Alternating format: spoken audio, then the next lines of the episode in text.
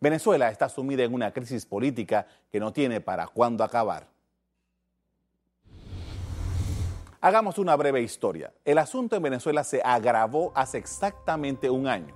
El 20 de mayo de 2018, Nicolás Maduro resultó ganador en unos comicios altamente cuestionados, tanto dentro como fuera de Venezuela.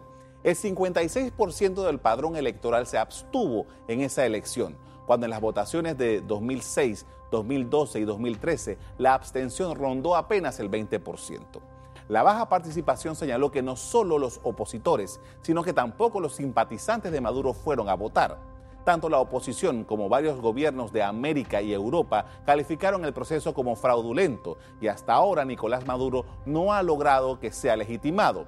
El gobierno de Panamá, como parte del Grupo de Lima, desconoce a Maduro como presidente de Venezuela. El presidente electo, Laurentino Cortizo, ha dicho que mantendrá esa posición del país. En medio de la tensión existente entre el gobierno y la oposición venezolana, Nicolás Maduro, en el aniversario de la elección de 2018, lanzó una nueva propuesta, adelantar las elecciones de la Asamblea. Vamos a medirnos electoralmente.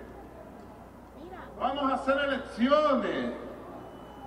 Vamos a legitimar la, única institución que no se ha legitimado en los últimos cinco años.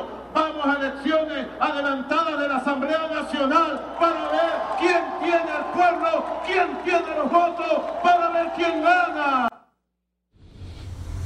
Mientras tanto, la economía de Venezuela está en caída libre. La hiperinflación, los cortes de energía y la escasez de alimentos y medicamentos aturden cada día a la población de ese país. El New York Times, citando a economistas, publicó hace un par de días que Venezuela experimenta el mayor colapso económico sucedido en un país sin guerra en al menos 45 años. Para encontrar niveles similares de devastación económica, los economistas del FMI mencionan a países devastados por la guerra como Libia a principios de esta década o el Líbano en los 70, publicó el Times. Los economistas atribuyen al mal gobierno y las malas decisiones políticas de Hugo Chávez y Nicolás Maduro como responsables de la situación. Para rematar, el gobierno de Donald Trump impuso sanciones económicas a Venezuela, lo que complica aún más la situación. Las consecuencias de esta crisis político-económica pueden producir una larga lista, pero enfoquémonos en algunos puntos. Venezuela ha perdido una décima parte de la población en los últimos dos años. La hiperinflación puede llegar a 10 millones de por ciento este año, según el FMI. Y el PIB venezolano disminuyó un 62% desde el comienzo de la recesión en el 2013. En 2018 obtuvo la producción de petróleo más baja de los últimos 69 años. En medio de este escenario, el gobierno de Maduro abrió otra vez la puerta del diálogo con unas reuniones exploratorias que se celebran en Oslo, Noruega.